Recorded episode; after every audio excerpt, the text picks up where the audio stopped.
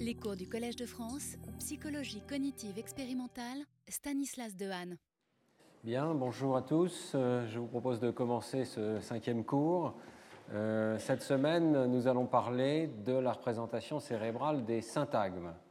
Et je voulais simplement vous rappeler quelques éléments euh, du premier cours dans lequel je vous avais montré que la théorie linguistique contemporaine a besoin de postuler une représentation arborescente des phrases sous forme de syntagmes enchâssés. Hein, la caractéristique principale du langage, c'est d'être capable d'exprimer une euh, infinité essentiellement de pensées par le biais de combinaisons de mots et en particulier d'enchâssements de syntagmes les uns dans les autres. C'est ce que Humboldt appelle l'usage infini de moyens finis. Et donc, euh, les joyeux linguistes euh, font des diagrammes comme le montre cette phrase ici, c'est-à-dire que pour rendre compte d'une phrase aussi simple euh, celle avec un sujet, un verbe, un objet, est obligé de postuler, euh, si l'on regarde attentivement les phénomènes, qu'il y a un enchâssement d'arbres euh, derrière la linéarité apparente des phrases. La linéarité se situe au niveau de la production et de l'objet auditif phrase, mais derrière cette structure de surface, il y a des structures profondes que les linguistes décrivent et qui doivent être décrites sous forme d'arbres. Par exemple, les arguments euh, des linguistes montrent clairement que l'objet est rattaché au verbe avant que l'ensemble objet plus verbe soit rattaché au sujet ce qui est indiqué par cet arbre ici. Il y a donc formation d'un syntagme verbal, d'un syntagme nominal, et ces objets sont enchâssés les uns dans les autres. Alors, nous avions vu que même euh, des objets assez simples, comme un syntagme nominal, font en fait l'objet d'une description arborescente, même un mot unique. Hein. Nous avions vu que la morphosyntaxe, la morphologie d'un mot unique, comme unlockable, euh, et bien d'autres exemples, euh, demande, requiert là une représentation interne sous forme d'un arbre. Et en particulier, l'un des arguments intéressants, c'était l'existence d'ambiguïté syntaxique. Euh, des euh, syntagmes nominaux comme Black Taxi Driver, Dutch Bicycle Maker, Tall Rose Grower. Si vous réfléchissez un tout petit peu, chacun de ces objets a deux sens possibles. Euh, ça peut être un constructeur de bicyclette hollandaise ou ça peut être un constructeur hollandais de bicyclette, n'est-ce pas? Et ce qui fait la différence, évidemment, il n'y a pas de différence dans la structure linéaire de ces syntagmes, il y a une différence dans la représentation interne euh, sous forme d'arbre.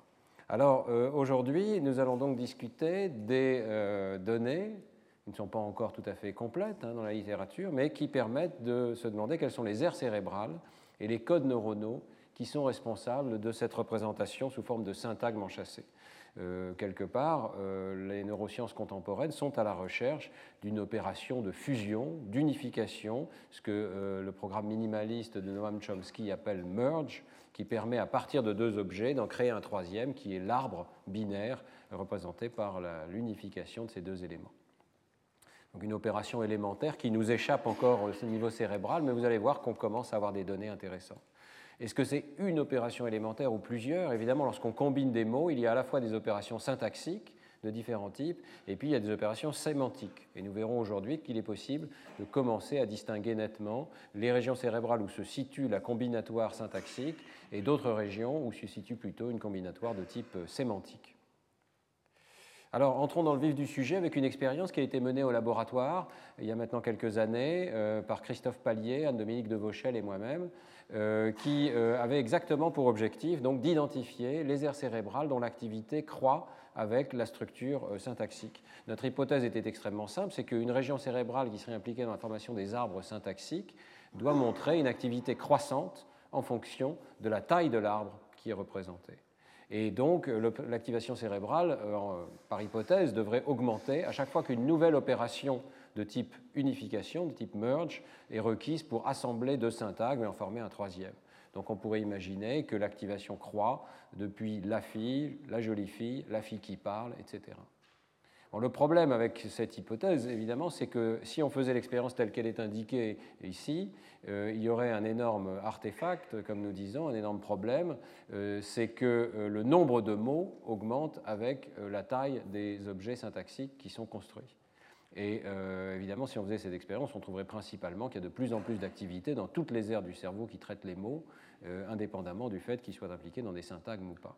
Alors, nous avons fini par trouver la manière de contourner le problème en créant des stimuli qui ont un nombre absolument fixe de mots. Et euh, travaillant dans la modalité visuelle, euh, nous sommes arrivés à un stimulus qui est extrêmement bien contrôlé sur le plan expérimental, puisqu'il s'agit de présenter à chaque fois 12 mots, un par un, ce qu'on appelle une méthode de présentation rapide, séquentielle, visuelle. Donc on flash les mots un par un, à un rythme relativement confortable, de l'ordre de 400 ou 500 millisecondes par mot. Et euh, simplement, ces mots vont ou ne vont pas former des syntagmes. Euh, alors la manipulation est extrêmement simple. Vous voyez ici les différentes conditions, six conditions qui ont été étudiées dans notre expérience.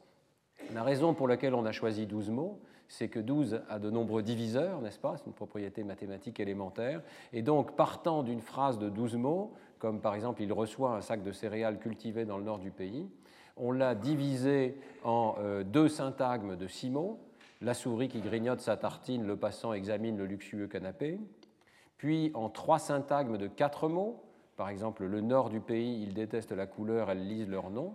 imaginez que tout ceci est présenté à un rythme absolument fixe, hein, donc il n'y a pas d'indice prosodique, il n'y a pas d'indice qui marque les frontières des phrases, mais néanmoins spontanément, euh, vous sentez que votre esprit est capable de composer des syntagmes de taille variable. Donc trois mots, deux mots, et tout en bas de ce diagramme, vous avez la condition la plus élémentaire qui est une liste de mots en ordre aléatoire, en fait en ordre pire qu'aléatoire, c'est-à-dire que nous nous sommes assurés qu'il n'était pas possible euh, de combiner euh, deux de ces mots pour former un syntagme particulier. Donc vous voyez que les, paires de mots successifs ne se combinent pas euh, pour former des objets. Donc euh, notre idée était extrêmement simple, c'est simplement de faire lire ces stimuli à, des sujets, d'essayer d'éviter toutes sortes de tâches méta-linguistiques, mais simplement d'avoir une tâche d'exposition des sujets à cette phrase.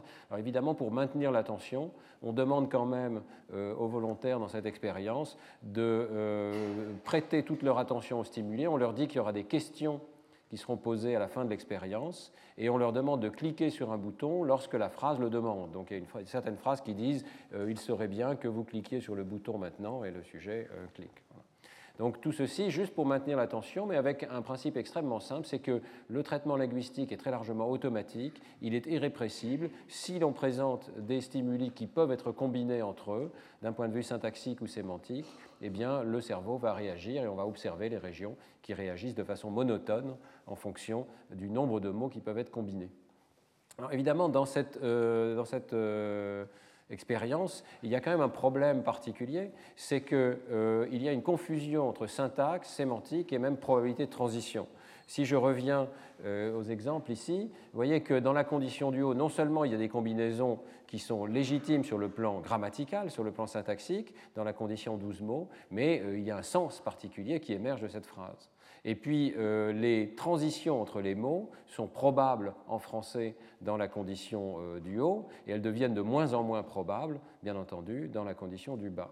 Donc euh, s'il y avait des régions qui étaient sensibles tout simplement aux probabilités de transition et non pas aux arbres, ou s'il y avait des régions qui étaient sensibles aux combinaisons sémantiques et non syntaxiques, toutes ces régions devraient répondre dans cette expérience. Alors pour essayer de préciser les choses, euh, nous avons eu recours à la manipulation que je vous ai déjà présentée il y a quelques cours, qu'on appelle le Jabberwocky en l'honneur de Lewis Carroll, euh, et qui consiste à remplacer tous les mots des phrases par des pseudomots en conservant les mots grammaticaux, en conservant la syntaxe et en conservant aussi la morphologie dérivationnelle qui fait qu'on peut comprendre ces pseudomots. Alors je vous donne tout de suite des exemples. Euh, vous lisez une phrase du type Une goupe reluse des ézous qui sapitaient le chadin de la prétine. Euh, le sens nous échappe un peu, hein, mais euh, la syntaxe, pas de problème presque pas de problème. Le fait, par exemple, que le verbe soit euh, à l'imparfait, au pluriel, est tout à fait clair, parce qu'il est marqué comme tel, de même que les petits mots grammaticaux, comme qui, le, etc., sont présents pour structurer la phrase. Alors on peut déstructurer progressivement de la même manière ces phrases. C'est évidemment plus difficile à structurer quand il s'agit de pseudomots, puisqu'il vous manque ce qu'on appelle le lexique syntaxique, c'est-à-dire ce qui vous permet pour chaque mot de savoir à quel mot il devrait s'accrocher, quelle est sa fonction, est-ce que c'est un nom, est-ce que c'est un verbe, c'est moins évident dans ces phrases. Néanmoins, si vous les lisez, vous pouvez voir que les phrases d'en bas sont clairement, enfin la liste de mots plutôt d'en bas est clairement quasiment impossible à structurer, et que plus on monte dans euh, cet échafaudage, plus on est capable de structurer ces stimuli. Voilà. Alors, une expérience donc paramétrique, c'est toujours intéressant de faire des expériences paramétriques parce qu'on essaye de voir quantitativement qu'est-ce qui varie dans le cerveau. Alors, quelle prédiction est-ce qu'on peut faire? Eh bien, nous avions en tête un modèle extrêmement simple dans lequel euh, l'idée c'est que l'activité neurale va augmenter à chaque fois qu'un mot peut être intégré à un syntagme plus grand. Ce que nous avions en tête, c'est quelque chose comme ça.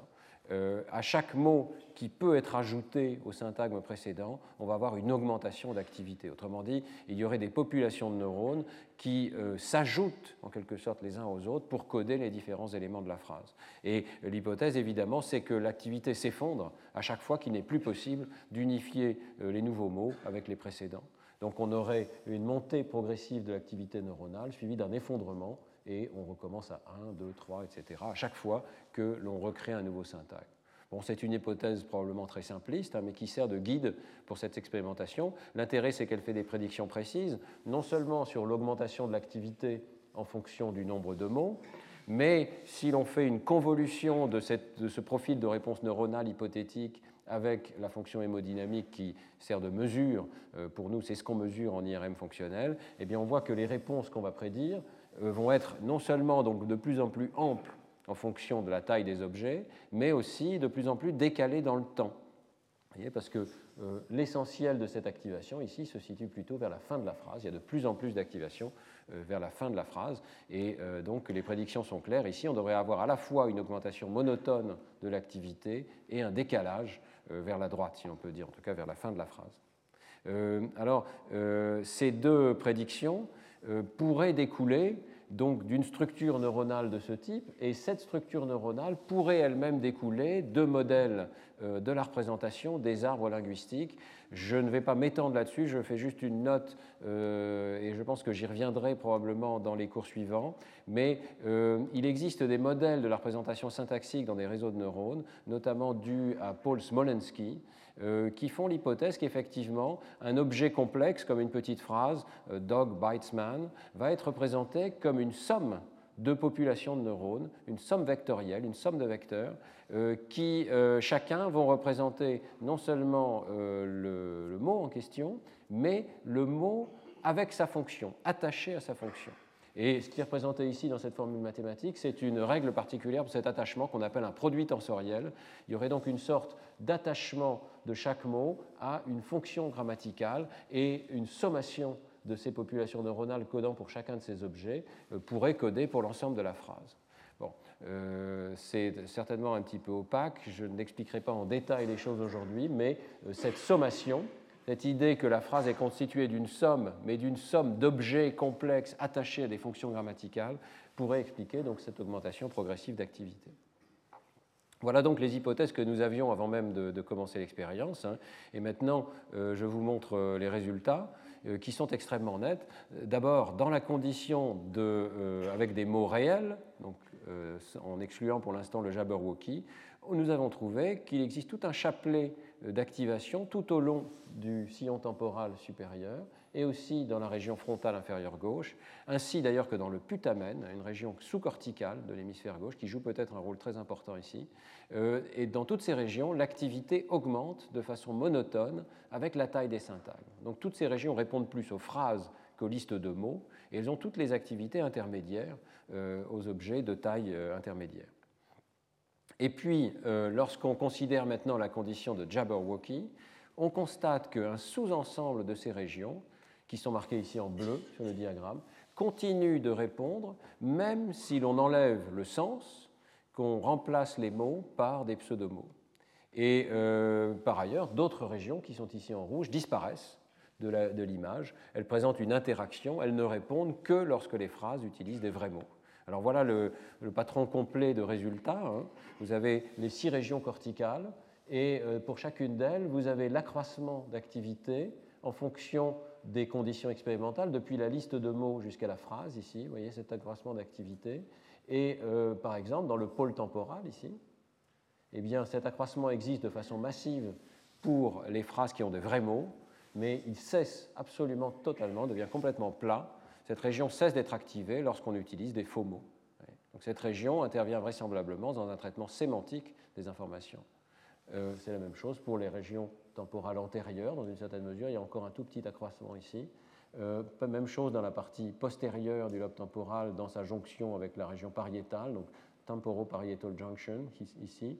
On appelle aussi gyrus angulaire ou partie postérieure du, sillon temporal supérieur. Vous voyez que là, il y a une interaction extrêmement nette. Hein. Donc ces régions sont sensibles à la présence de vrais mots. et probablement de la combinatoire sémantique, on va y revenir plus tard. Mais les trois régions ici bleues apparaissent comme un noyau absolument essentiel de la syntaxe dans la mesure où elles continuent de répondre de façon pratiquement inchangée. C'est très spectaculaire dans la, région orbitaire, par exemple. Vous n'avez absolument aucun changement de cet accroissement. Vous avez un parallélisme des courbes, euh, même si on enlève complètement le sens des mots. Donc ces régions euh, peuvent être attribuées à une fonction syntaxique et avec une certaine monotonie de l'activation. Alors, euh, si on regarde plus en détail, il y a un phénomène qui est assez intéressant, que nous n'avons pas élucidé, mais à mon avis jouera un rôle dans une théorie future de la syntaxe, c'est que cet accroissement n'est pas linéaire. Euh, vous avez peut-être remarqué que l'axe ici des x représente les différentes conditions de 1 jusqu'à 12. C'est le nombre de mots qui peuvent être attachés ensemble jusqu'à une phrase de 12 mots, mais c'est une échelle logarithmique. Et nous avons trouvé qu'on euh, obtenait une meilleure représentation de l'activité cérébrale avec une échelle logarithmique ici. Si vous regardez aussi le profil d'activation, cette fois-ci c'est en secondes, et vous avez l'ensemble des points de mesure que nous avons en IRM fonctionnel, un point toutes les 2 secondes 4 dans cette expérience un petit peu ancienne. Vous voyez qu'on voit le profil d'activité monter de plus en plus haut à mesure qu'on augmente la taille des syntagmes et aussi se décaler vers la droite. Donc la deuxième prédiction, qui est un décalage temporel, est également vérifiée dans ces données. Et dans les deux cas, l'augmentation a l'air d'être plutôt en fonction du logarithme qu'en fonction euh, du nombre euh, linéaire de mots. Alors, euh, comment comprendre cette activation? Mais Il y a plusieurs possibilités que nous évoquons dans cet article qui ne sont pas encore complètement résolues. Il y a une première possibilité qui n'est pas très intéressante, c'est tout simplement que ce n'est pas l'activité neuronale que nous voyons, c'est la réponse hémodynamique, c'est la réponse donc du débit sanguin cérébral, et il se peut qu'elle ne soit pas linéaire, il se peut qu'elle sature en fonction de la présentation très dense d'un grand nombre de mots je ne crois pas que ce soit la bonne explication ici, parce que la présentation n'est pas si rapide et parce que des expériences antérieures ont montré dans le système visuel, c'est assez différent, hein, qu'il existe une linéarité des réponses euh, jusqu'à un rythme assez rapide euh, de présentation des objets. Alors, deuxième possibilité, c'est vraiment que les objets neuronaux qui représentent un syntagme croissent moins vite que le nombre de mots croissent avec une fonction plutôt compressive. Et on peut imaginer euh, plusieurs euh, modèles. Il faudrait réviser le modèle que je vous ai présenté euh, en imaginant qu'au lieu de croître linéairement, vous voyez, cette fonction sature pour, pour ajouter des mots nouveaux. Il pourrait y avoir deux raisons assez intéressantes à celle-là. La première, c'est qu'il y a une compression de l'information, c'est-à-dire que lorsqu'on code les objets sous forme d'un arbre, si c'est un arbre binaire par exemple, eh bien la profondeur de l'arbre peut tout à fait ne dépendre que du log du nombre d'objets qui sont présents en entrée.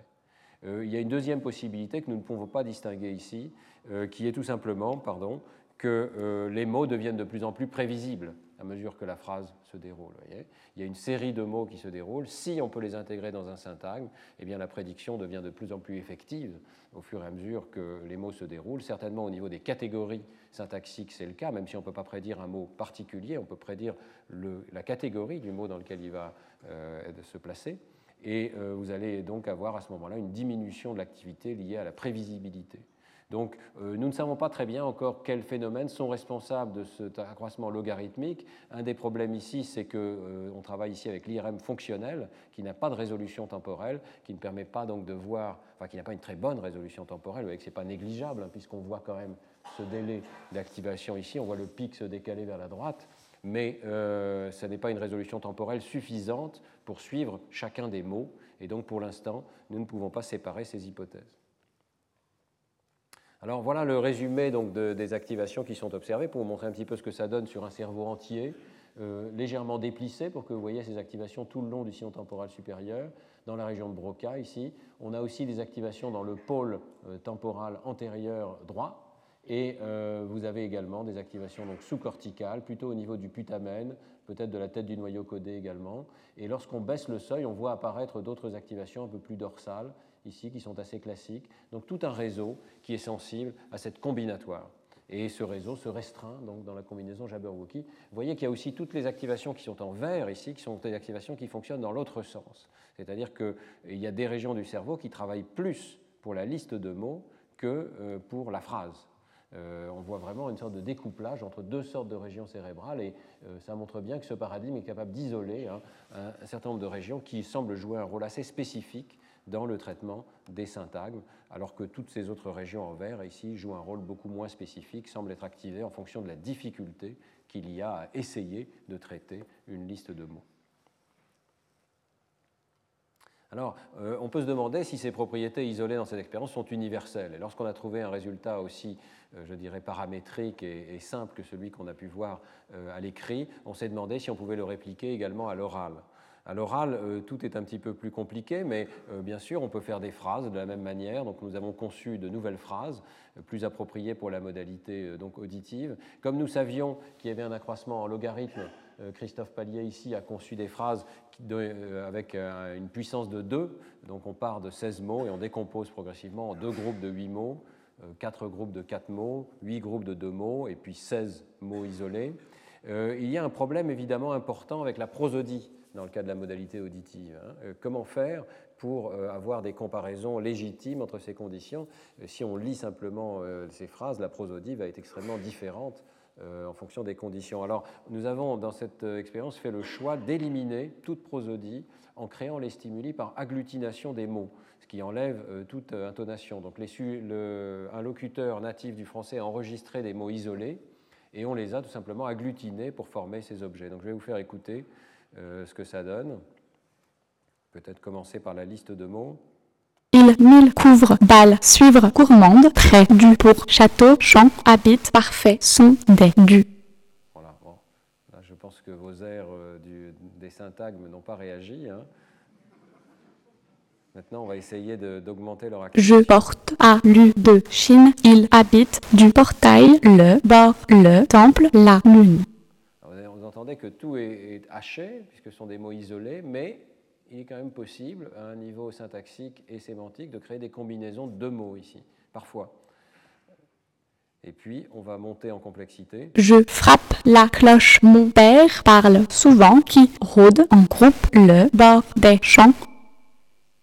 Ah, vous avez bien perçu une structure quaternaire en quelque sorte. Il manque de force pour suivre le guide. Une bougie en cire pour fêter son succès clairement deux groupes de huit mots. Ils sortent le chien au bord du fleuve qui passe à côté du parc du manoir. Vous avez compris qu'on est arrivé ici à une condition un petit peu comparable à la condition visuelle. La prosodie est extrêmement similaire dans tous les cas. Les mots sont similaires, ils sont simplement mélangés euh, de façon différente et euh, votre cerveau construit clairement des représentations plus élaborées euh, lorsqu'on peut combiner ces mots. Nous avons ici simplement adopté à nouveau une tâche extrêmement bas niveau qui consistait à détecter si le locuteur changeait à un moment donné. Donc à la limite, détourner l'attention hein, du niveau syntaxique de ces phrases. Toujours, on cherche à avoir une tâche qui soit le plus homogène possible à travers tous ces niveaux de stimuli. Alors voici euh, le résultat à l'écrit à gauche, comme je vous l'ai déjà présenté, et à l'oral à droite. Alors, on n'a pas fait de conditions Jabberwocky ici, donc on retrouve l'ensemble du réseau euh, syntaxique et sémantique de ces phrases. Euh, vous voyez clairement qu'on retrouve l'activation le long du sillon temporal supérieur, une activation du pôle temporal jusque la région postérieure euh, de la jonction temporopariétale, la région frontale inférieure gauche, y compris une activation assez dorsale ici qui atteint la significativité, et euh, donc pratiquement la totalité de ce réseau qui est retrouvé ici. Euh, donc euh, on voit bien, comme je vous l'avais montré d'ailleurs dans d'autres recherches antérieures, hein, que ce réseau répond de façon amodale.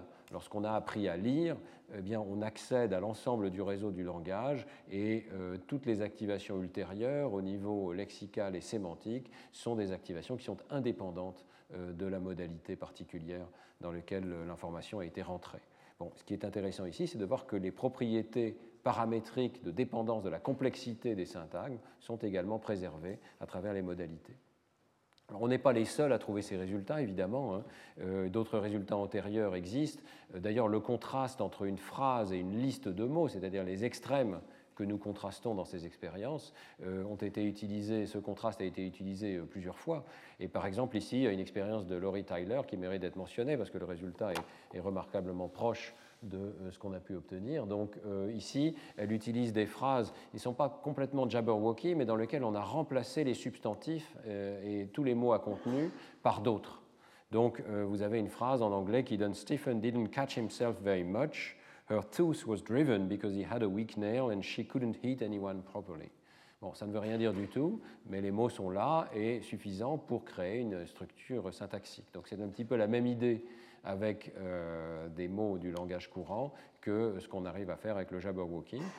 il y a quand même des activations supplémentaires dans le lobe temporal ici, mais vous retrouvez grosso modo ce noyau de région frontale inférieure gauche, dans la partie triangulaire ici, vous voyez très, très bien, et puis dans une partie beaucoup plus ventrale, orbitaire ici, plus des activations du lobe temporal. Euh, alors, euh, nous avons voulu aller plus loin et voir si c'était une propriété qui est commune à toutes les langues. Et il y a une langue qui est euh, particulière. Ici, on vient de voir donc, nous faisons des expériences en français, Laurie Tyler fait des expériences en anglais, j'aurais pu encore en trouver d'autres, des langues parlées. Mais nous allons voulu pousser les choses à un extrême, et avec Antonio Moreno et Christophe Pallier, nous avons regardé ce qui se passait dans la langue des signes. Donc, chez des personnes sourdes, dont la langue des signes est la langue maternelle donc des signes françaises. Alors nous avons euh, plutôt Antonio à identifier, 20 euh, volontaires, sourds de naissance, locuteurs natifs de la langue des signes, qui ont bien voulu se prêter à des expériences d'IRM fonctionnel à neurospin. Et il a fallu créer des stimuli appropriés pour ces personnes. Donc toujours la même idée, hein. on va avoir une série de signes, cette fois-ci, purement visuels, euh, qui peuvent former une phrase complète ou deux groupes de quatre signes quatre groupes de deux signes ou une liste de huit signes sans lien particulier les uns avec les autres. Nous avions exactement le problème que pour la modalité auditive, le problème de la prosodie, hein, puisqu'il y a une sorte d'enchaînement des signes dans euh, la phrase, et que euh, si on ne faisait pas attention, euh, cet enchaînement serait certainement beaucoup plus haché et moins continu dans une liste de huit signes que dans une phrase formé de huit signes qui se suivent dans un ordre cohérent. Alors la manière dont cela a été fait a consisté là encore à enregistrer des vidéos, des signes isolés, et à faire un montage vidéo qui enchaîne ces signes, un petit peu comme on vient d'enchaîner euh, des mots euh, du langage parlé, les uns après les autres, sans prosodie particulière. Donc les mots ont été enregistrés de façon isolée, plutôt les signes ont été enregistrés de façon isolée, et ensuite ils ont été enchaînés les uns aux autres. De cette manière, nous pouvions assurer qu'il n'y avait pas de différence sur le plan physique sur le plan des enchaînements, euh, et donc tout simplement du mouvement, hein, par exemple, du mouvement biologique. Il n'y avait pas de différence entre nos différentes conditions, mais du point de vue de quelqu'un qui comprend la langue des signes, il y a une phrase intelligible avec huit signes. Alors huit signes, c'est déjà des choses assez complexes parce que chacun de ces signes véhicule une information sémantique riche. Hein. Euh, c'est comparable à huit mots à contenu dans la langue euh, parlée. Et donc, est-ce qu'il y a une différence entre comprendre une série de huit signes qui s'enchassent versus euh, une simple liste? Alors, euh, on a aussi euh, eu la chance chez ces personnes qui savaient lire à des degrés variables, mais qui avaient appris à lire, de pouvoir présenter aussi des conditions de lecture de phrases en français, donc du langage parlé, et donc de répliquer au sein de leur propre cerveau l'expérience précédente avec simplement les deux extrêmes, hein, la phrase de 12 mots ou la liste de 12 mots. Alors, euh, de la même manière, on a simplement demandé à ces personnes de comprendre, d'essayer de comprendre ce qui se passait euh, sous leurs yeux, et lorsqu'on leur demandait de cliquer sur un bouton. Alors, première chose que je vous montre, c'est simplement les activations globales dans les deux types de stimuli par rapport au repos. Euh, c'est évidemment très grossier comme comparaison, mais simplement pour vous montrer que, comme on en avait discuté d'ailleurs à propos des expériences de Daphné Bavelier il y a quelques cours, eh bien, l'activation dans la langue des signes euh, se recouvre dans une grande mesure avec les activations évoquées par la lecture d'une langue ou par l'écoute d'une langue euh, parlée. Et euh, donc un réseau commun qui implique en particulier les régions du sillon temporal supérieur ici. il y a évidemment énormément d'activations visuelles hein, qui est probablement non spécifique, qui a à voir avec le mouvement, la détection des gestes, etc., mais aussi l'activation de ces régions plus linguistiques. Et maintenant, si on regarde notre manipulation de la complexité, donc d'abord, on réplique euh, chez ces personnes euh, l'effet de la complexité euh, des syntagmes dans la lecture. Donc des personnes qui sont sourdes mais qui lisent, qui ont appris à lire convenablement, activent la totalité du réseau pour des phrases et l'activent beaucoup moins pour des listes de mots. Donc on a exactement le même effet que des sujets qui sont entendants voyez qu'il y a une très belle activation ici de la partie triangulaire de l'aire de Broca, une région plus ventrale, et puis des activations tout le long du sillon temporal supérieur. Et aussi sous-cortical, hein, n'oublions pas. Clairement, un morceau du putamen et un morceau du noyau codé ici. Eh bien, euh, ces activations sont partiellement euh, présentes dans la langue des signes également.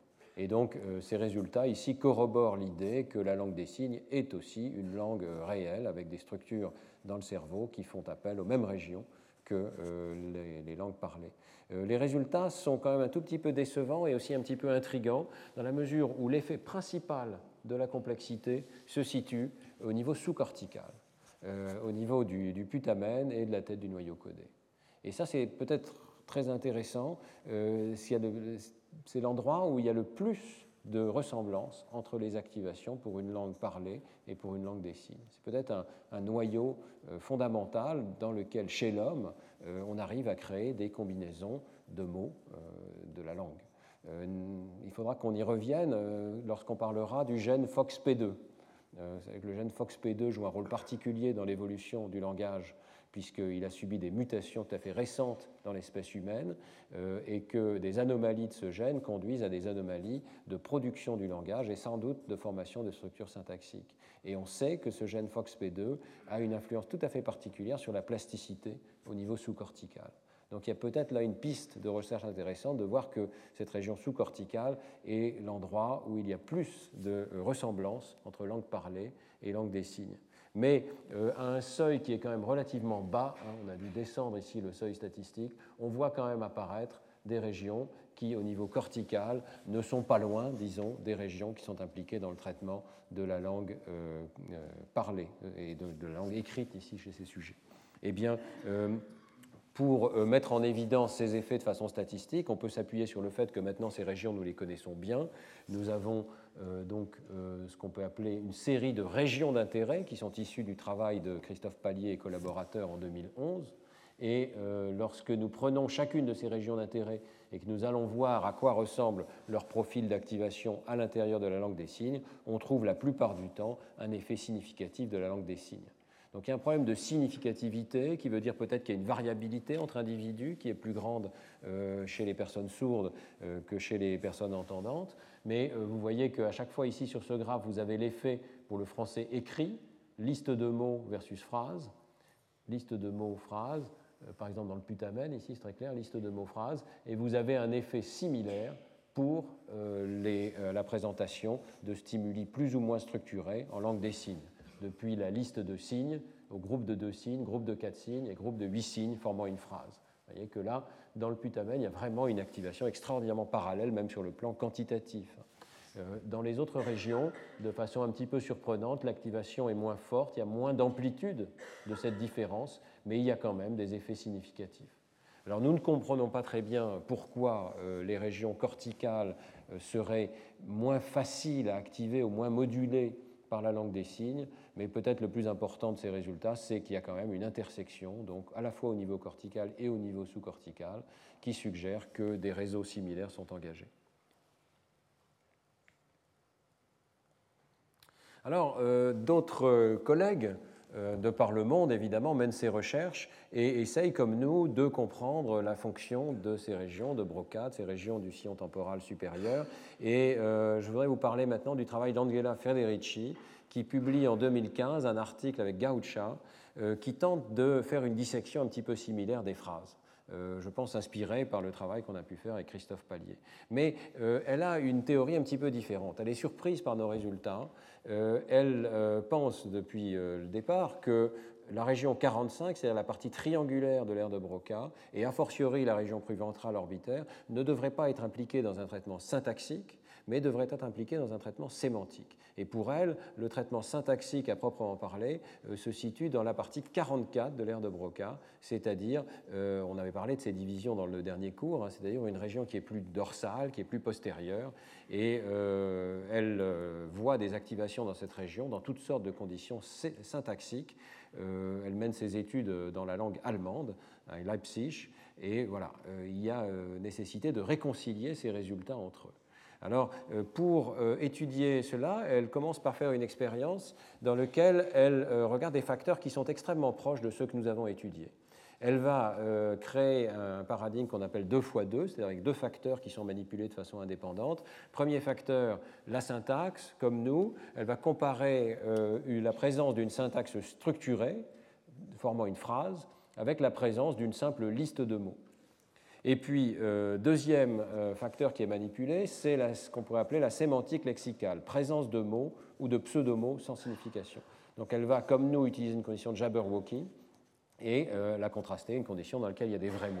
Alors dans son exemple, bon, il faut voir que les originaux sont en allemand, hein. donc prenez ces tables avec un grain de sel, parce qu'il faut aller voir les originaux en allemand, mais voilà ce qu'elle publie dans l'article. Donc on part d'une condition de phrase normale, normal prose, NP, the complexity of the regulations had shocked the unhappy kingdom.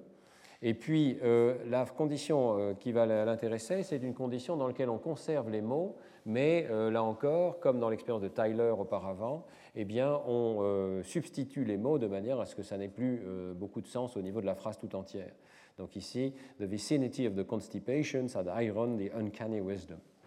La proximité de la déconstipation a repassé la sagesse invraisemblable, quelque chose comme ça. Euh, vous voyez que c'est un peu étrange et il n'y a pas de sens, mais euh, il y a encore une construction syntaxique. Et puis on descend donc euh, à la condition Jabberwocky, dans laquelle on remplace les mots par des pseudomots, et ensuite on a deux conditions de random word order, ici, dans lesquelles les mots sont en ordre aléatoire, et de Jabberwocky in random order, donc des pseudomots en ordre aléatoire. Donc ce paradigme 2 fois 2 qui ressemble très fort à ce qu'on a pu mener. Alors, euh, une différence, cette euh, expérience est menée dans la modalité auditive et il y a cette phrase dans l'article qui dit Une locutrice a été entraînée à enregistrer ses phrases avec une prosodie normale. Alors, je suis un peu surpris, je n'ai pas eu les stimuli auditifs, mais je ne vois pas du tout comment on peut prononcer les stimuli du bas avec une prosodie normale. Ça, c'est très difficile à imaginer, peut-être que c'est possible, mais je crois qu'il y a certainement une différence de prosodie qui contribue à ces stimuli. Euh, alors voilà, par contre, la, tâche est assez intéressante et, maligne. Toujours la même idée que, quels que soient ces stimuli, il faut qu'on fasse une tâche identique, que le sujet ait une tâche à faire qui soit neutre par rapport à ces stimuli. Et ici, on demande au sujet de détecter un mot qui est présenté juste avant la phrase. vous avez le mot idée, par exemple, puis la phrase, et le sujet doit euh, détecter si le mot est présent ou pas. Et les résultats sont extraordinairement similaires à ce qu'on avait trouvé. Donc au, départ, euh, vraiment, c'est tout à fait euh, clair. Donc par exemple, si vous contrastez les euh, phrases anormal prose, c'est-à-dire prose anormale, c'est-à-dire ces phrases où on a remplacé des mots par d'autres, mais on conserve la syntaxe, vous avez encore un chapelet d'activation un peu interrompu ici, mais le long du lobe temporal, et des activations frontales inférieures gauche qui sont très similaires aux nôtres, qui impliquent la région triangulaire, une région un peu plus dorsale ici, une région ventrale également, et tout ceci dans une condition dans laquelle il y a de vrais mots. Et puis, exactement comme nous, lorsque euh, on remplace les mots par des euh, pseudomots, donc du Jabberwocky, eh bien l'activation se concentre dans un tout petit nombre de régions qui sont euh, à nouveau deux régions frontales inférieures gauche et une région temporale au niveau de la partie postérieure du sillon temporal supérieur et du gyrus temporal moyen. Alors, vous voyez ici que lorsqu'on superpose avec les aires cytoarchitectoniques moyennes, euh, l'activation rouge serait plutôt dans la région 44 ou à la frontière 44-45, et celle-ci est franchement dans la région 45, dans la partie triangulaire. De ce point de vue-là, c'est un petit peu différent de notre situation où ces deux activations étaient décalées vers le bas. Bon, ce n'est pas les mêmes sujets, ce n'est pas les mêmes langues, ce n'est pas les mêmes machines, donc euh, il y a beaucoup de sources possibles de ces petites différences. Hein. Moi, je suis plutôt frappé par la similarité générale de ce résultat qui suggère qu'en allemand, en Jabberwocky allemand, il y a aussi un réseau euh, tout à fait similaire. Euh, alors, si on regarde par exemple ces deux régions antérieures et postérieures ici, on voit exactement l'interaction que nous avions vue dans notre expérience, c'est-à-dire liste de mots et euh, phrase, c'est simplement placé dans un ordre différent de la gauche vers la droite par rapport à nous. Augmentation très forte lorsqu'il y a des vrais mots, augmentation très faible ou euh, quasiment absente lorsqu'il n'y a euh, que du Jabberwocky. Donc vous voyez que dans ces régions antérieures et postérieures, c'est plutôt un traitement sémantique des mots et des combinaisons de mots qui s'effectue, alors que dans ce cœur ici, c'est plutôt un traitement syntaxique qui s'effectue même lorsqu'on a substitué les mots par des pseudomots. Alors, euh, l'activation euh, tout à fait évidente de la région 45 ici semble contredire l'hypothèse des auteurs selon laquelle cette région serait impliquée dans la représentation sémantique des phrases puisque là, il n'y a plus que du Jabberwocky, c'est très difficile d'imaginer quelle est la sémantique exactement. Mais euh, les auteurs continuent de défendre cette hypothèse en disant, euh, faisant remarquer, à juste titre d'ailleurs, que dans le Jabberwocky, on utilise non seulement des mots grammaticaux et euh, de la morphologie inflexionnelle, c'est-à-dire des inflexions grammaticales comme les pluriels ou les, les, terminaisons des verbes, mais on utilise aussi des mots qui sont morphologiquement complexes. ils ont des, marques morphologiques. Par exemple, on utilise des pseudomots comme dismote en anglais ou motable, motable qui donc constituent des combinaisons sémantiques euh, ou en tout cas ont un certain contenu sémantique. Vous ne pouvez pas comprendre le pseudomot motable, mais vous pouvez comprendre qu'on peut moter, ou quelque chose comme ça, quel que soit le sens du verbe moter. Euh, alors, euh, dans l'expérience 2, ils essayent d'aller au-delà et donc de dissocier ces différents facteurs. Donc, ils vont cette fois-ci combiner la présence d'une syntaxe structurée ou de stimuli en ordre aléatoire sous forme de liste avec la présence ou non d'une morphologie complexe au sein des pseudomots. Alors regardons, ça, devient très subtil. Hein. Ça, c'est la condition de tout à l'heure, dans laquelle vous avez des pseudomots, donc du Jabberwocky, euh, mais euh, les pseudomots comprennent des marqueurs de morphologie dérivationnelle, donc qui selon eux sont des marqueurs sémantiques. Et puis, euh, on va donc déstructurer ces conditions-là, soit en ayant des pseudomots qui n'ont plus de tels marqueurs, soit en ayant carrément enlevé également l'information sur les mots grammaticaux, sur certains mots grammaticaux en tout cas. Et puis, même chose en ordre aléatoire ici. Alors, euh, premier résultat qui est quand même très élégant, tout le monde, à chaque fois, réplique le contraste Jabberwocky versus liste de mots. Et ce noyau donc, de région syntaxique, vous le voyez, est à nouveau répliqué ici. Lorsqu'on contraste une phrase en Jabberwocky versus une liste de mots en Jabberwocky, euh, on trouve systématiquement ce jeu de trois régions ici. Avec leur position encore un petit peu bougé, Hein, il faut savoir que sur le plan cytoarchitectonique, donc même au niveau anatomique, ces régions sont parmi les plus variables du cerveau. Leur position peut varier de l'ordre du centimètre d'un sujet à l'autre. Donc quand on teste un nouveau groupe de sujets, ben, les choses se déplacent un petit peu, ce qui évidemment complique la compréhension de ce que font ces régions. Donc les choses ont bougé un petit peu, mais euh, ce qui est intéressant, c'est de voir que l'activation se concentre encore plus lorsqu'on enlève les marqueurs de la morphologie dérivationnelle. Donc les pseudomots qui n'ont plus ces marques euh, de type able, par exemple, mais dans lequel euh, on conserve encore une structure de phrase portée par euh, les petits mots grammaticaux, les déterminants, les auxiliaires, etc., eh bien, on ne conserve plus que la région 44 de Brodmann, et cette fois-ci, c'est clair que l'activation est clairement au sein de cette r 44 de Brodmann.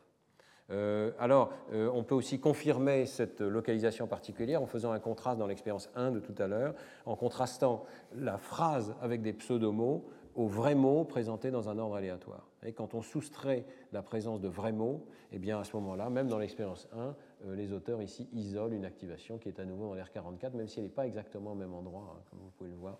Donc toujours euh, des difficultés d'interprétation liées à la localisation de ces régions. Donc, euh, conclusion, oh, pardon, il y a encore un argument supplémentaire qui est intéressant. Il montre aussi que l'activation de cette R44 ici est particulièrement intense selon la cible qui est présentée au sujet avant la phrase. Lorsque les sujets ont pour cible un mot euh, de fonction, un mot grammatical, par exemple un déterminant, eh bien, euh, ils ont un surcroît d'activité dans cette région, comme si le fait de chercher un mot grammatical amplifiait l'activité liée au traitement syntaxique des phrases. Donc on peut vraiment penser que cette région 44 joue peut-être un rôle particulier dans l'organisation de la phrase liée à la présence de mots grammaticaux ou de marqueurs de morphologie inflexionnelle, des inflexions du verbe, des pluriels, euh, qui sont particulièrement évidemment saillants en allemand, et euh, que euh, cette information-là est amplifiée lorsqu'on recherche un mot grammatical. Donc, conclusion de Guccia et Frederici, c'est l'ère de Brodmann 44 qui serait spécifique des calculs syntaxiques. Et euh, l'R 45 serait impliqué, selon eux, dans une représentance sémantique des phrases, des mots isolés, même d'un pseudomot euh, unique, dans la mesure où il comprend des morphèmes intelligibles, par exemple démouté ou garpable, etc. Euh, c'est une conclusion un petit peu curieuse, parce que vous avez vu qu'ils ont quand même déconstruit les stimuli de façon massive. Il ne reste pratiquement plus de sens dans ces stimuli Jabberwocky. Hein. Et pourtant, il reste encore une activation très forte de l'ère 45. Alors, personnellement, je pense que cette interprétation est un petit peu abusive et qu'il y a une autre interprétation qui est possible, qui est que la morphologie dérivationnelle est aussi une forme de combinatoire syntaxique. On l'a vu tout à l'heure, il y a un ordre dans lequel ces morphèmes sont en jeu, il y a un arbre qui est, impliqué derrière même un seul mot comme unlockable. Euh, donc, euh, il y a une arborescence, simplement, ce n'est peut-être pas la même nature de l'arborescence qui est calculée, et peut-être que des régions distinctes calculent des arborescences distinctes. Donc euh, je pense qu'on peut être d'accord que peut-être l'R 44 est impliqué particulièrement dans le traitement des informations syntaxiques véhiculées par les petits mots grammaticaux, par exemple les articles, les pronoms, les auxiliaires, tout ce qui reste dans le Jabberwocky, et euh, aussi la morphologie inflexionnelle, donc les inflexions portées par les mots. Mais l'R45, elle, pourrait être impliquée dans une autre forme de syntaxe, qui est la syntaxe de la morphologie dérivationnelle. Et euh, on parle de morphosyntaxe euh, en linguistique précisément parce qu'on considère que la morphologie des mots complexes et la syntaxe ne sont qu'un seul et même euh, ensemble de règles finalement qui impliquent des arbres dans les deux cas. En tout cas, si vous voyez que ces données sont très récentes, les questions ne sont pas encore complètement résolues, mais il y a au moins une hypothèse qui est saillante ici, c'est qu'il y aurait plusieurs circuits. Il y a sans doute plusieurs circuits parallèles, on en avait déjà discuté la dernière fois, et euh, nous essayons de commencer à comprendre pourquoi ces différents circuits interviennent dans tel ou tel cas et euh, quelle est l'information qui est codée par chacun d'eux. Alors, euh, dans la dernière partie de ce cours, je voudrais vous parler de la possibilité qu'on aille vers des choses encore plus simples. Et si les hypothèses de départ sont correctes, même la combinaison de deux mots devrait être suffisante pour créer un premier syntagme une première combinaison, un premier arbre dans le cerveau. Donc on devrait pouvoir trouver des paradigmes ultra simplifiés dans lesquels on combine deux mots et on voit l'activation de ces mêmes régions. Et cette combinaison peut à nouveau, bien sûr, être syntaxique euh, au premier chef ou elle peut être aussi euh, sémantique. Alors, un certain nombre d'expériences sont portées là-dessus. Euh, elles ne sont pas toujours conclusives, mais je les trouve intéressantes et il faudrait certainement les prolonger. C'est Laurie Tyler euh, en Angleterre, à Cambridge, qui a euh, mené euh, la première des expériences de ce type. elle a présenté dans, dans, un travail ici de 2008 des mots qui sont homographes, mais qui peuvent être des verbes ou des noms. Et alors, on va les présenter seuls ou on va les désambiguiser avec un petit mot grammatical comme a ou I? Cette expérience donc, va consister à présenter soit des mots isolés comme battle, soit des mots avec un mot grammatical a battle ou I battle. Chat, I chat. Alors évidemment, euh, ces mots sont ambigus, mais euh, elles font varier ici, euh, les auteurs font varier un paramètre de fréquence d'usage des mots comme nom ou comme verbe. On peut, on peut, dire que certains de ces mots sont fréquents comme nom et d'autres sont fréquents comme verbe. Je ne vais pas m'attarder là-dessus parce qu'ils n'ont pas trouvé d'effet de cette variable ici. Donc ce qui compte, c'est plutôt qu'on présente des mots qui sont ambigus ici et on les désambiguise et on les force à devenir un objet euh, groupe nominal, syntagme nominal, ou un objet, syntagme verbal, par le biais d'un petit mot grammatical. Bon. Le résultat est assez clair. Euh, la tâche n'a rien à voir, donc on détourne l'attention du sujet sur cet aspect grammatical, on demande de juger si les mots sont agréables ou pas, et il y a un contrôle euh, qui, qui, vaut ce qu'il vaut, qui consiste à présenter un nombre identique de caractères XXX sur l'écran. C'est vraiment un contrôle de bas niveau, et qu'il y a un problème dans cette expérience, c'est que euh, celui que je mentionnais au départ, c'est qu'il contraste des conditions avec deux mots et des conditions avec un seul mot. Donc forcément, le nombre de mots à lui tout seul est une variable ici. Euh, alors ils essayent de soustraire euh, l'activation correspondante en mettant des lettres, des chaînes de lettres. ça n'est pas un contrôle très satisfaisant parce que les chaînes de X ne forment pas des mots. Donc euh, il y a un peu de, confusion dans cette expérience. Néanmoins, les résultats ne sont pas inintéressants. Hein. la présentation de mots seuls par rapport aux chaînes de XXX donne lieu à une activation déjà du, du gyrus frontal inférieur gauche. Et il y a un surcroît d'activité très net lorsqu'on présente donc des syntagmes formés de deux mots ici. Euh, avec pratiquement le même réseau qu'on voit dans toutes ces expériences. Donc deux mots peuvent suffire à activer euh, ce réseau. Et la soustraction, ici, à la limite, isole un réseau encore plus clair euh, qui va jusqu'à la partie antérieure du lobe temporal, qui ressemble pratiquement à la totalité du réseau que je vous montrais tout à l'heure. Hein. On n'est pas obligé de présenter des phrases de 12 mots ou des phrases de 8 mots. Peut-être qu'une combinaison de deux mots est déjà suffisante pour activer ce réseau. Et ça veut dire qu'à l'avenir, on pourra faire des expériences où on va, vraiment disséquer euh, ces objets. Euh, il y a un autre résultat qui est assez intéressant dans l'expérience euh, de Tyler et collaborateurs, c'est qu'il y a une différence entre nom et verbe. Il n'y a pas d'effet de la racine elle-même, du fait que la racine soit plutôt utilisée comme un nom, plutôt utilisée comme un verbe, l'objet lexical lui-même, mais par contre, à l'intérieur d'un syntagme euh, il y a des différences, il y a plus d'activité pour les syntagmes verbaux que pour les syntagmes nominaux. Et ceci euh, au moins dans cette région ici. C'est un peu surprenant de voir qu'il n'y a pas de différence d'activité frontale parce qu'on va voir que beaucoup d'expériences trouvent une différence d'activité frontale. Mais le résultat général, c'est intéressant, c'est que les syntagmes verbaux semblent être des objets plus lourds, à nombre de mots égaux, égal, hein, À nombre de mots égal, les syntagmes verbaux seraient des objets plus complexes au niveau cérébral que les syntagmes nominaux.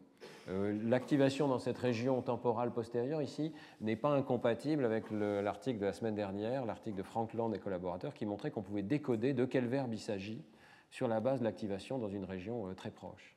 Donc c'est intéressant, il y a peut-être quelque chose qui se passe avec les verbes dans cette région euh, temporale postérieure ici, mais on va voir que d'autres études trouvent aussi des activations frontales inférieures gauche. Si on continue, donc sur la même logique, eh bien Tyler et collaborateurs ont aussi fait une expérience avec un seul mot un seul mot, fléchi ou pas. Euh, la logique est très simple. S'il y a un mot fléchi, c'est déjà un arbre. La flexion se combine avec euh, l'objet lexical pour former un tout petit arbre. Alors l'expérience est extrêmement simple. On va à nouveau présenter des noms ou des verbes et ils vont être infléchis ou pas, formant euh, des choses comme bullets, par exemple, ou sings. Bullet, un nom, sing est un verbe. L'ajout d'un S crée un objet plus complexe qui est soit un nom au pluriel, soit un verbe conjugué. On ne peut pas imaginer une expérience plus simple. Hein. J'aime bien cette expérience parce qu'on présente là vraiment un seul objet sur l'écran. Il n'y a plus ce problème de présenter deux mots versus un mot. Et là encore, on fait la même tâche de jugement de valence, plaisant ou pas. Et l'activation est extrêmement claire. Il y a une augmentation d'activation toujours dans notre réseau, hein, dans la région frontale inférieure gauche. C'est assez nettement cette fois-ci dans la partie euh, la plus dorsale, euh, la plus operculaire ici, donc plutôt Brodmann, l'aire de Brodmann 44. Et vous avez aussi des activations le long du sillon temporal supérieur, un petit peu antérieur, ici un petit peu au niveau euh, moyen. Et euh, donc, euh, il suffit apparemment de rajouter un morphème comme un S pluriel ou un S correspondant à la conjugaison des verbes pour obtenir un surcroît d'activité dans ces régions, comme s'il y avait déjà un petit arbre qui a été construit. Euh, en fait, les résultats euh, sont encore un petit peu plus intéressants parce que cet effet de construction euh, n'est significatif à proprement parler que pour les verbes. Donc l'ajout d'un S après un verbe crée un objet complexe qui fait intervenir la région de Broca et la région temporale moyenne gauche, mais l'ajout d'un S à un nom ne crée pas d'activation aussi facilement détectable tout ceci converge avec l'idée que les objets verbaux sont des objets complexes. Il y a peut-être la, création de nœuds supplémentaires dans le cas des verbes. Euh, si vous parlez avec des linguistes, ils vont vous dire que oui, euh, forcément, le verbe est un objet beaucoup plus complexe. Le verbe est un objet qui implique un nœud de temps verbal. On en avait parlé dans les cours précédents. Euh, il y a derrière le verbe des arborescences plus compliquées que celles qu'il peut y avoir derrière un simple nom au pluriel. Donc euh, je trouve ces expériences mériteraient d'être poursuivies parce qu'elles donnent l'indication qu'on a peut-être là une manière tout à fait élémentaire euh, d'attaquer le problème, une sorte de drosophile hein, de, la syntaxe, si je puis dire, un, objet minimal euh, qui peut être étudié. Euh, d'autres expériences utilisent non pas l'IRM, mais la magnétoencéphalographie pour regarder le même phénomène. Et je voulais citer ce travail, là encore, un petit peu préliminaire et pas complètement conclusif, de, Gabriele Micheli, collaborateur euh, en Italie, dans lequel euh, ils ont la même idée. Hein. Ils vont présenter soit un article plus un nom, soit un pronom plus un verbe, donc des objets minimaux avec deux mots, mais comme on est en MEG, on va pouvoir séparer les activations liées au premier mot et au deuxième mot dans la modalité visuelle. Et en italien, ils peuvent utiliser à nouveau hein, des, homonymes, euh, des objets qui sont strictement identiques, euh, qui peuvent être des noms ou des verbes. Donc euh, il ballo, i balli, io ballo, tu balli. Donc la danse, les danses, je danse, tu danses. On pourrait faire cette expérience en français également. Et euh, les résultats euh, en magnétoencéphalographie, donc comme je vous le dis, on peut suivre l'activation causée par le premier mot, qui est le mot de fonction, et puis un petit peu plus tard, euh, l'activation causée par le deuxième mot, qui est le mot à contenu. Et il y a beaucoup de résultats. Vous voyez que les résultats sont quand même assez complexes, dépendent évidemment de la reconstruction des sources associées à ces effets. Donc on aurait préféré que l'activation ne montre qu'une seule différence au moment de la présentation du mot à contenu, mais il se trouve qu'il y a déjà des différences au moment de la présentation du mot de fonction, hein. mais je voudrais simplement attirer votre attention sur le fait que vers 300 millisecondes ici, euh, on voit, même simplement au niveau des capteurs, on voit euh, des différences qui suggèrent très nettement une implication supérieure de la région frontale inférieure gauche lors de la formation des euh, syntagmes verbaux. Donc le syntagme verbal semble encore un objet particulier. que si on regarde simplement les activations causées par les noms et par les verbes, ici, ou plutôt les syntagmes nominaux et les syntagmes verbaux, les activations sont quand même assez similaires, avec des différences d'amplitude. Et puis, à ce moment-ci, il y a clairement quelque chose en plus qui est l'entrée en activité d'un réseau qui pourrait euh, être celui de la région frontale inférieure gauche. Donc tout ceci suggère qu'il euh, se passe bien quelque chose de particulier, même avec deux mots, dans la mesure où ces mots cachent des arbres complexes. Alors, syntaxe ou sémantique euh, ça, c'est une question intéressante. Vous voyez que ces études suggèrent que les verbes, au niveau syntaxique, ont un rôle particulier à jouer je trouve très intéressant de ce point de vue-là de revenir sur des expériences beaucoup plus anciennes. Euh, ici, par exemple, le travail de Damasio, de 1993, qui a un petit peu lancé ces études, avec Alfonso Caramazza aussi. Et euh, il y a eu énormément d'études donc, qui ont étudié la dissociation entre nom et verbe. Et euh, dans le travail de Damasio, par exemple, il y avait certains patients les deux qui ont des lésions ici dans les régions temporales, qui avaient plus de problèmes à nommer les noms qu'à nommer les verbes. Et il y avait un patient dont on voit la lésion ici qui implique la région 44 de Brodmann, la région frontale inférieure gauche, un petit peu au-delà, qui avait des problèmes spécifiques d'anomie pour les verbes. Donc dissociation, double dissociation, anomie pour les verbes avec une lésion frontale, anomie pour les noms euh, communs avec une lésion temporale. Et au départ, euh, cette euh, découverte avait été interprétée comme étant en lien avec la sémantique de ces mots. Les verbes impliqueraient une représentation de l'action, il pourrait y avoir une activation de neurones miroirs qui ont été découverts ensuite, euh, il y aurait une implication des cortex moteurs et prémoteurs dans la représentation des actions associées aux verbes, et tout ceci est possible. Mais peut-être que ce qui a été un petit peu négligé dans cette étude, c'est la possibilité qu'il y ait aussi un traitement syntaxique de ces objets, non-verbes, qui soient radicalement différents. Et euh, une expérience de Perani en particulier a attiré mon attention.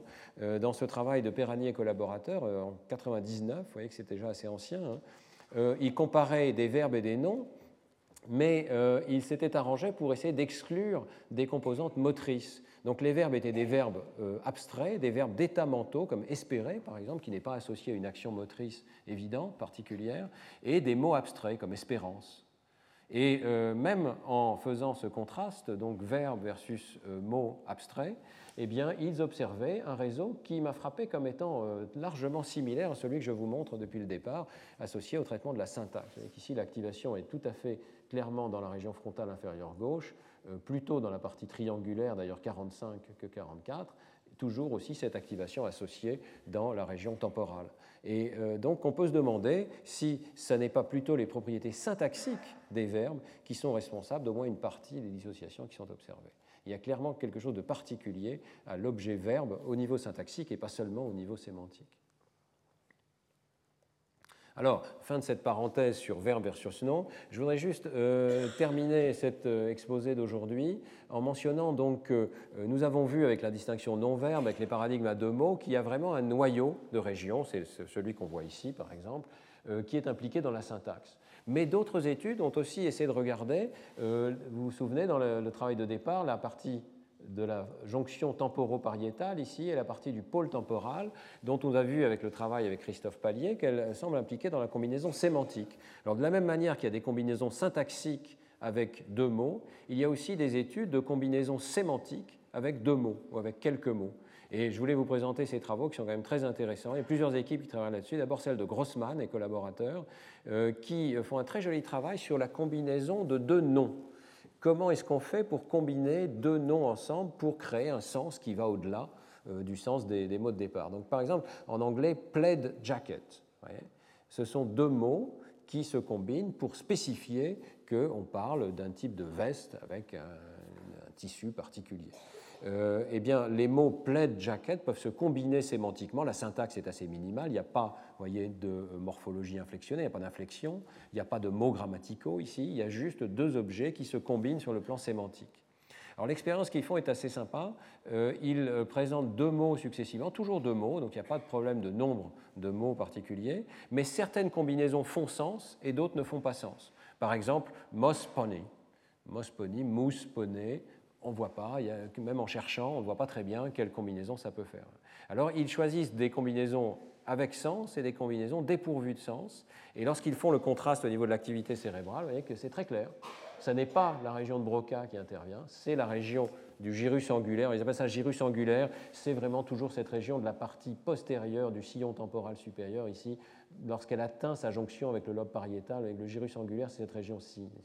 Donc on est au, début de ce gyrus angulaire. Bon, peu importe l'étiquette anatomique, hein, mais c'est très clair qu'il y a une région ici qui joue un rôle dans les combinaisons sémantiques de noms, euh, quel que soit d'ailleurs le sens particulier qu'on leur attribue. Les auteurs font varier le sens de ces combinaisons. Ça peut être une qualification auditive, ça peut être une qualification de mouvement, ça peut être tactile, ça peut être visuel. Donc plaid jacket, je pense que ça serait dans la catégorie visuelle ici. On a modifié l'aspect visuel de la veste par, une, sorte de, complément ici. Eh bien, quel que soit ce champ sémantique, c'est la même région qui intervient. Euh, les détails de, cette étude sont assez intéressants. Ils montrent par exemple que euh, les sujets peuvent donner une indication continue de la combinaison de ces deux mots. Certaines combinaisons ont une force tout à fait évidente, d'autres sont beaucoup plus difficiles et vont jusqu'à zéro, pratiquement zéro, on ne peut pas les combiner. Eh bien, cet indice continu corrèle aussi avec l'activation de cette même région et, même un prédicteur, voyez, encore plus fort de l'activation de cette région. Et euh, encore plus intéressant, les sujets diffèrent entre eux. Tout le monde n'a pas la même sensibilité à ces combinaisons de mots. Euh, alors ça, c'est peut-être l'aspect le plus spéculatif de leur travail, mais si c'est vrai, c'est assez curieux. Donc chaque ligne ici représente un sujet et ce que vous avez, c'est le temps de réaction en fonction des différentes paires de mots. Et euh, les paires de mots comme plate jacket qui se combinent facilement, on y répond vite. Hein. Euh, il s'agit de juger si les mots se combinent ou pas. Lorsque les mots se combinent facilement, vous cliquez rapidement, votre temps de réaction est rapide. Lorsque les mots ne se combinent pas facilement, vous cherchez un peu et vous finissez par conclure que ça ne peut pas se combiner, votre temps de réaction est ralenti. vous voyez que différents sujets n'ont pas la même pente ici. Certains sujets sont très sensibles à cet effet, d'autres sujets ne sont pas très sensibles à cet effet. Et lorsqu'on regarde ces différences individuelles, elles corrèlent avec euh, l'épaisseur du cortex dans cette région du gyrus angulaire. Autrement dit, il y aurait certains sujets qui sont très habiles, très sensibles à ces combinaisons sémantiques et qui ont un cortex épais dans cette région, et euh, d'autres qui sont moins habiles, moins sensibles et qui ont moins d'épaisseur corticale dans cette région. Euh, je pense que ce serait intéressant de répliquer ce travail, mais s'il est vrai, ça veut dire que peut-être nous avons un entraînement plus ou moins euh, variable dans cette capacité de combinaison sémantique. En tout cas, c'est intéressant de voir que tous ces critères hein, convergent vers la même région. Et un troisième critère converge vers cette région. Les auteurs étudient des patients qui ont euh, une démence euh, liées à une maladie neurodégénérative. Vous savez qu'il y a euh, toutes sortes de démences. Euh, la maladie d'Alzheimer n'est pas la seule. Les neurologues distinguent différents types de démences. Ici, ils mettent ensemble un assemblage de 20 patients qui ont des atrophies du lobe temporal à des degrés variables et ils font passer à ces patients leur test de capacité de détecter si des mots se combinent ou pas. Certains patients ont énormément de problèmes à dire que plaid jacket se combine correctement alors que moss pony ne se combine pas correctement. Et puis d'autres patients n'ont pas de problème du tout et leur problème se situe ailleurs. Eh bien, lorsqu'on regarde quels patients ont des difficultés, donc ici chaque point représente un patient, eh bien, vous voyez que euh, la densité de matière grise, donc l'intégrité de cette région du gyrus angulaire, prédit quels patients vont euh, avoir une capacité préservée de combinatoire sémantique. Et plus cette région est abîmée, euh, plus euh, les patients ont des difficultés à faire cette opération de combinaison sémantique. L'image du bas vous montre qu'il y a un recouvrement tout à fait euh, net entre l'étude des patients et l'étude des sujets normaux. Les deux études, par des moyens différents, convergent pour suggérer que cette région du gyrus angulaire, ou en tout cas de la partie la plus postérieure du sillon temporal supérieur, joue un rôle particulier dans cette combinaison de deux noms alors qu'il n'y a pratiquement pas de syntaxe, au sens où il n'y a pas d'objet, euh, comme des petits mots grammaticaux, par exemple. Alors, euh, ces études sont convergentes avec celles d'un autre groupe, euh, celui de Lina Pilkanen à New York University, qui étudie à nouveau la capacité combinatoire dans le domaine sémantique, donc avec des vrais mots, et avec cette fois-ci des combinaisons adjectifs plus nom. Euh, c'est très proche. Alors, euh, leurs résultats, on va le voir, convergent plutôt vers la partie antérieure du lampe temporal, mais impliquent aussi parfois la partie du gyrus angulaire qu'on vient de voir. Donc, les résultats sont partiellement cohérents. Euh, la méthode qui est utilisée par Lina Pilkanen, c'est celle de la magnétoencéphalographie.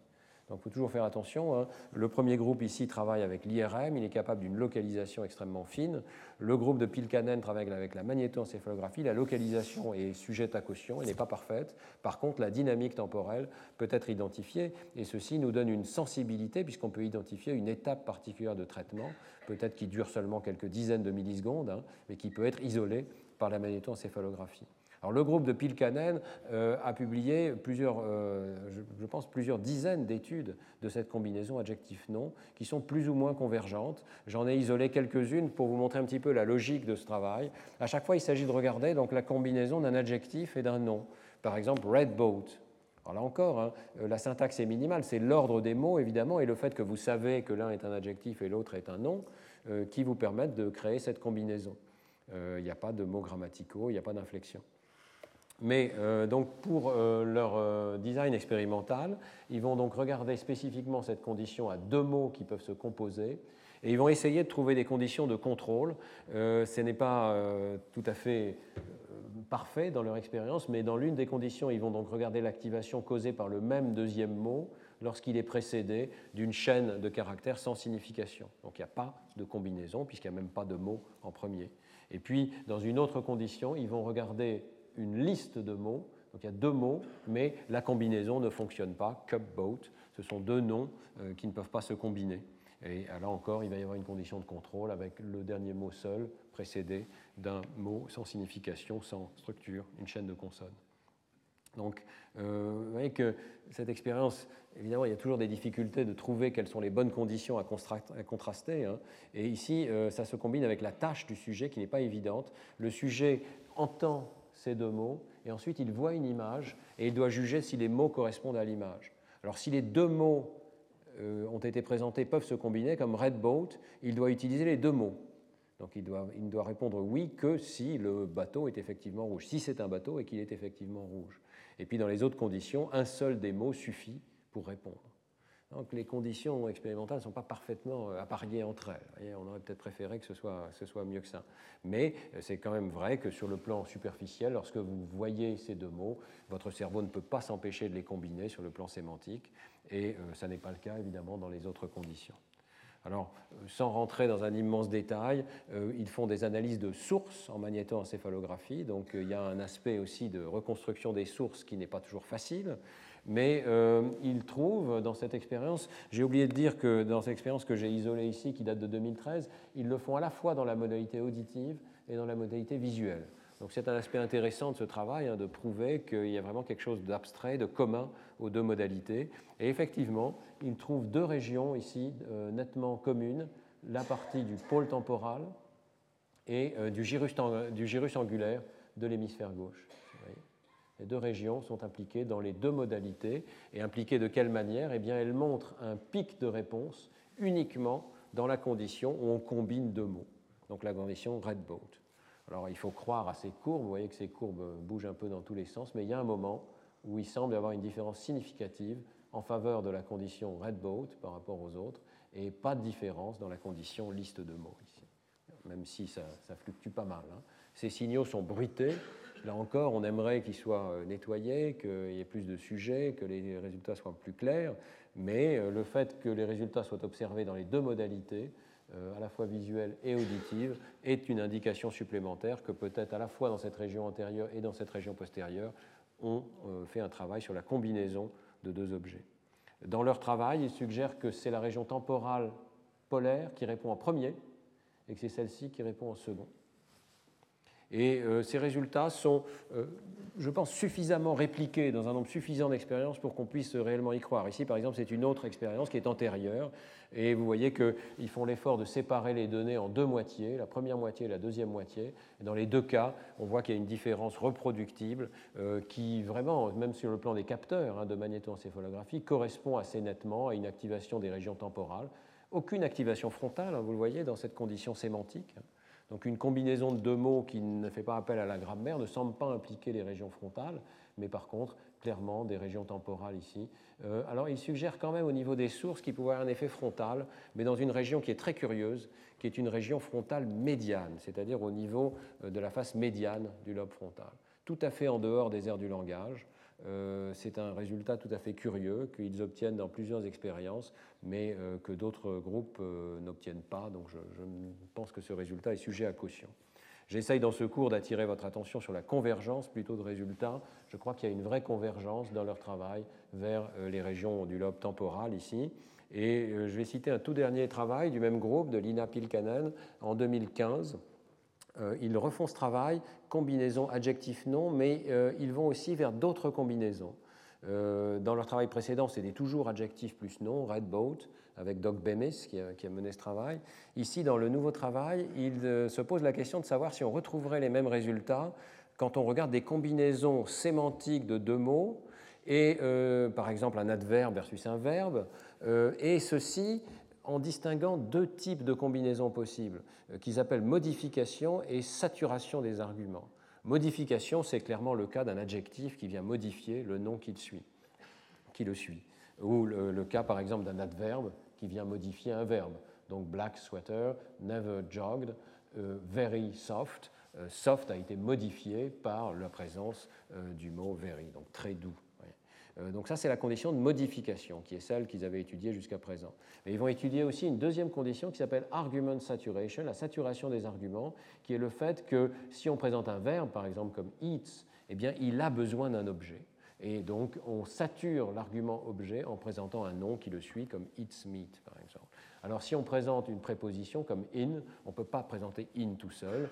Pour saturer l'argument, ici, il faut présenter euh, un endroit, un lieu, comme par exemple l'Italie. Euh, etc. Euh, donc, euh, ce qui est intéressant, c'est que cette manipulation, après tout, est peut-être légitime, mais sur le plan du cerveau, ça ne fait pas de différence, en tout cas dans leur mesure de magnétoencéphalographie. Et ils font l'expérience à la fois en anglais et en arabe, donc à nouveau, il y a une sorte de réplication interne qui rend les résultats plus crédibles. Et au niveau des sources, ils trouvent que, à nouveau, le pôle temporal, ici, à gauche, réagit de façon plus importante en fonction du temps. À mesure, ici, c'est la présentation du deuxième mot. Hein. Euh, le euh, pôle temporal donc réagit de façon plus importante lorsque les deux mots peuvent être combinés que lorsqu'on est dans une condition de liste de mots. Euh, et ceci, quelle que soit la forme de cette combinaison ici, donc saturation des arguments ou modification d'un mot par un autre. Euh, ces résultats suggèrent que tant qu'il n'y a pas de mots grammaticaux, euh, tant qu'il n'y a qu'une combinaison sémantique des mots, eh bien l'activation se situe plutôt dans les régions temporales, soit dans le pôle temporal, soit dans le gérus angulaire. Euh, bon, dans d'autres travaux, ils vont encore plus loin, et je voulais citer ce travail parce que je le trouve intrigant mais curieux. il se place dans des conditions naturelles d'écoute, et c'est ici avec John Brennan, et dans des conditions naturelles d'écoute. Et ici, la personne est en train d'écouter l'histoire d'Alice au pays des merveilles. Ils euh, essayent de retrouver ces résultats en étiquetant les arbres qui sont derrière les phrases que la personne entend euh, en fonction de la complexité syntaxique de ces arbres. Vous voyez des numéros ici qui ont été obtenus par un étiquetage automatique de ces phrases sur le plan syntaxique par ce qu'on appelle un parseur en anglais, un système de décomposition syntaxique de ces phrases qui sont parfois très complexes. Et lorsqu'ils font la corrélation de ces étiquettes, donc de complexité des arbres sous-jacents avec l'activité cérébrale, ils tombent une fois de plus sur le pôle temporal. Donc pour eux, le pôle temporal joue un rôle tout à fait essentiel dans euh, l'organisation, que ce soit avec des stimuli minimaux à deux mots ou que ce soit avec des stimuli très complexes comme euh, écouter Alice au pays des merveilles. Bon, ce résultat est quand même curieux euh, vis-à-vis des résultats antérieurs, puisqu'il ne voit que le pôle temporal ici, alors que nous devrions penser qu'on devrait voir beaucoup plus que ça.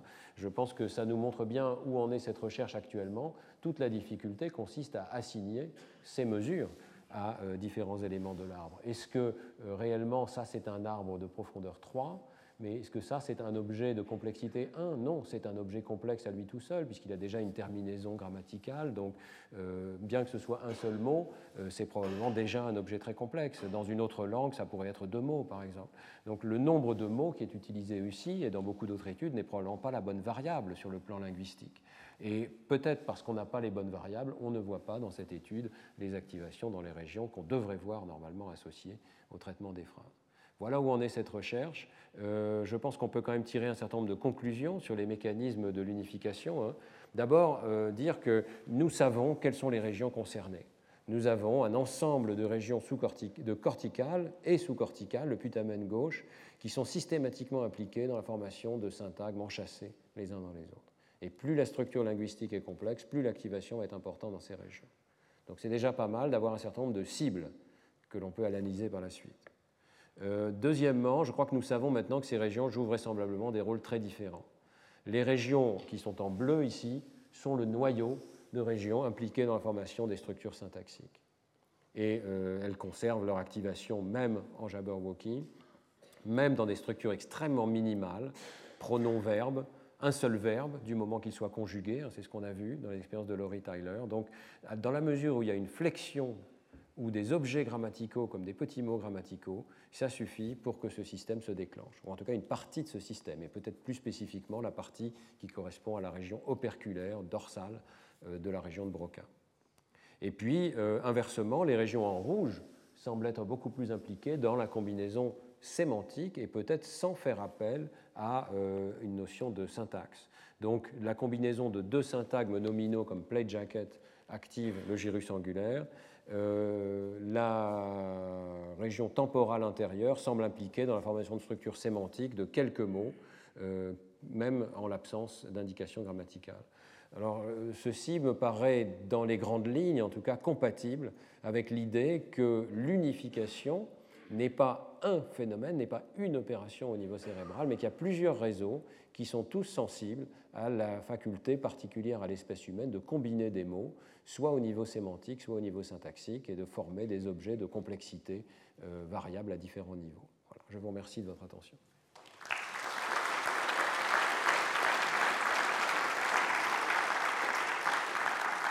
Merci, merci beaucoup. Euh, je vois qu'il est déjà 11h moins le quart. Euh, est-ce qu'il y a une ou deux questions brûlantes peut-être? Euh, Oui, monsieur.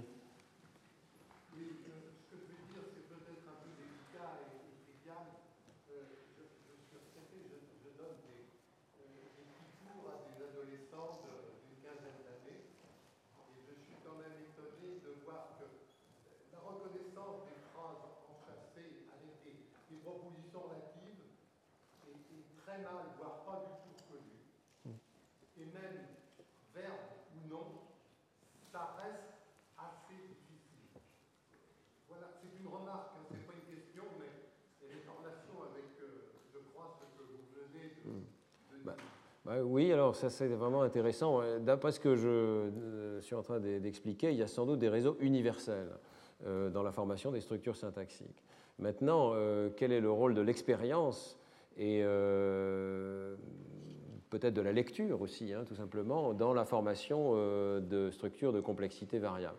Ce que montre quand même la recherche linguistique, j'en avais parlé un moment, c'est que même les tout petits enfants, même à l'âge de 2 ans et demi, de 3 ans, commencent déjà à former des structures syntaxiques qui sont en fait, quand on les analyse, d'un grand niveau de complexité. Donc euh, la linguistique contemporaine insiste quand même sur le fait que même chez des adolescents qui n'ont pas forcément d'ailleurs la même euh, organisation linguistique que nous, hein, il y a des structures syntaxiques complexes et enchâssées les unes dans les autres. On ne peut pas faire l'économie de cette hypothèse. il faudrait analyser par contre la langue qu'ils parlent pour voir s'il n'y a pas des structures syntaxiques, des paramètres syntaxiques qui ont été stabilisés de façon un petit peu différente de celle de la langue vernaculaire, disons. Maintenant, euh, c'est vrai qu'on peut vraiment se poser la question aussi, est-ce qu'une partie de ces réseaux, dont on a vu qu'ils sont activés par la lecture aussi, hein, est-ce qu'une partie de ces réseaux n'a pas accès à un niveau supplémentaire de complexité parce qu'on euh, a appris à lire, euh, parce que les phrases qu'on lit sont des phrases plus complexes que les phrases que l'on dit à l'oral? ça, c'est une chose qu'on ne sait pas encore pour l'instant. Nous savons qu'il y a des activations éventuellement plus importantes dans certaines de ces régions chez les personnes qui ont appris à lire que chez celles qui n'ont pas appris à lire mais euh, la raison euh, exacte n'est pas encore connue et je pense que c'est un vrai euh, travail intéressant à mener que de comparer différentes populations de sujets comme ça. Voilà. Mais sans, sans, conclure quand même qu'il n'y a pas de syntaxe. Voyez. Je crois que ça, ça, ça n'est simplement pas vrai. Nous savons déjà que ça n'est pas vrai. Il y a une syntaxe chez tous les êtres humains. la question de la profondeur de cette syntaxe, la complexité des enseignements qui peuvent être menés est posée, je crois. Allez, une question, alors, je ne sais pas, c'est difficile, allez-y.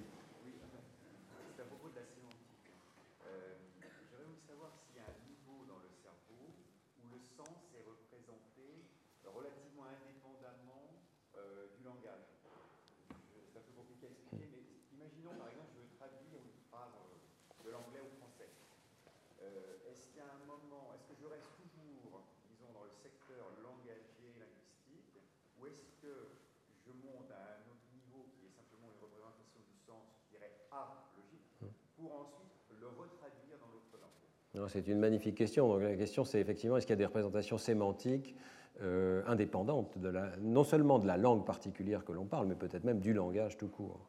Euh, je pense qu'on n'a pas la réponse complète à cette question.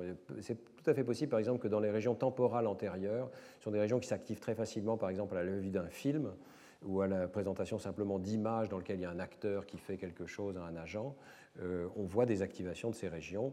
Et euh, il faudrait que je passe ça en revue, mais il y a des activations qui sont communes dans les mêmes voxels entre présentation d'images et présentation de, phrases.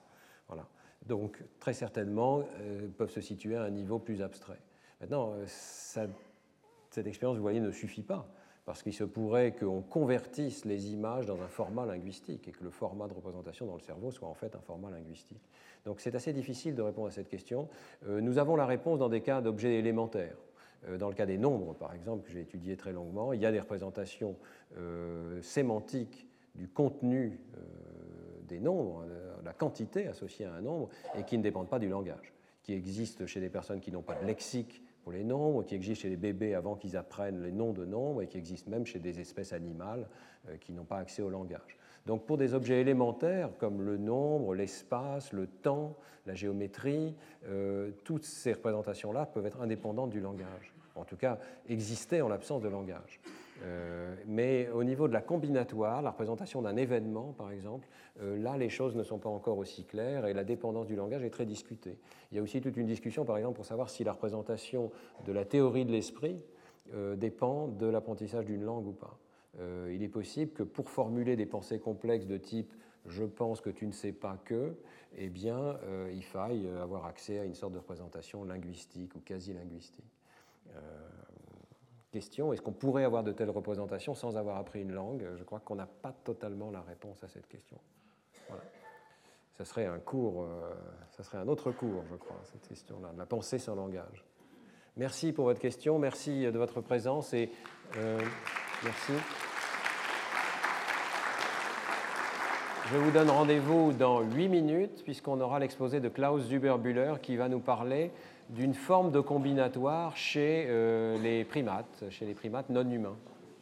Retrouvez tous les contenus du Collège de France sur www.colège-2-france.fr.